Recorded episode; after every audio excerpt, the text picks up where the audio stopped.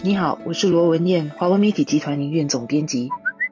你好，我是吴新迪，联合早报和联合晚报的总编辑。这一轮的十一亿辅助配套的宣布当中，有一个新设立的。巴沙与熟食摊贩援助基金，这个基金将为在国家环境局管理或者是委任经营的小贩中心里，所有熟食与巴沙摊位的摊主，每个人提供一次性的五百元的现金补助。这主要也是因为这一轮的疫情还有防疫措施，对我们的巴沙与小贩中心的小贩影响很大。我记得上一个星期还在跟大家谈说，玉朗的这个渔港的感染群刚刚冒起，但是值得密切的关注，因为它所可能涉及的人数还有层面。是很广的，结果一个星期下来，跟玉朗渔港有关的感染群病例数已经是远远的超过了 KTV 的感染群了，而跟玉朗渔港感染群有关的巴沙鱼收拾中心则超过了四十个，当中不少得关闭两周来清洗，好些摊贩也因为跟确诊者有密切的接触而必须隔离。所以这一次除了不能够堂食之外，不少人也因此而干脆就避免到巴沙或者是小贩中心去了。我周末到巴沙打包，发现人真的少了许多，现在连打包的生意也受到了影响。所以希望这一次这个五百元的现金补助，能够至少帮助我们的摊贩度过这个艰难的时期。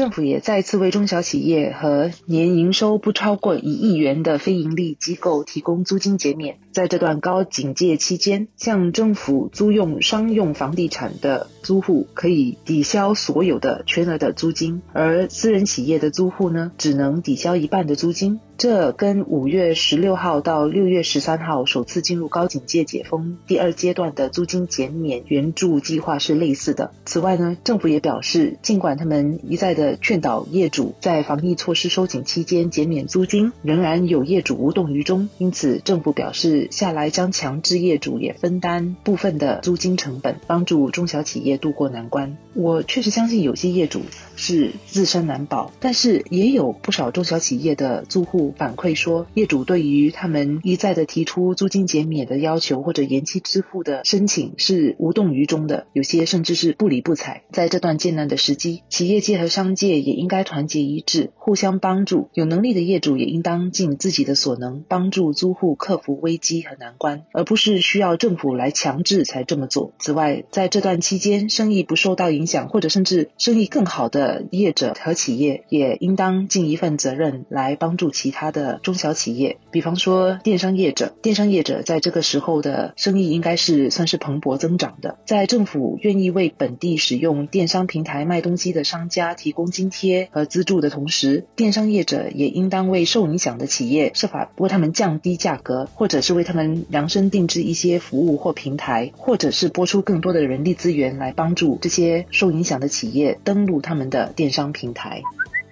我注意到网络上有些人在说，如果新加坡像台湾、像新西兰那样采取封锁边境的这个做法，政府呢就不必推出这一轮又一轮的辅助配套，国家呢就能够省下不少的钱，我们的企业也不必经历像过山车般的折腾。这样的论述其实有一个很明显的漏洞。首先，我们能够选择不开放边境吗？那我们的食物要从哪里来？好，你说，那我们就只开放货流，不要开放人流，但这可能吗？那些急需要客工的行业，他们要怎么开工？那你到时同样会面对倒闭潮，只是倒闭的行业不一样了。另外呢，这些行业所提供的服务和产品怎么办？包括我们在新建或者是等着新建的主屋，还有其他的公共基础设施怎么办？过去的这一年多，难道都不要开工了吗？还有那些迫切等着女佣来帮忙的家庭呢？对于一些家庭来说，要不要有女佣或许是一个选项，但对于一些家里有病老或者是年幼的家人，这根本不是一个选项。然后还有那些想要回国的国人呢？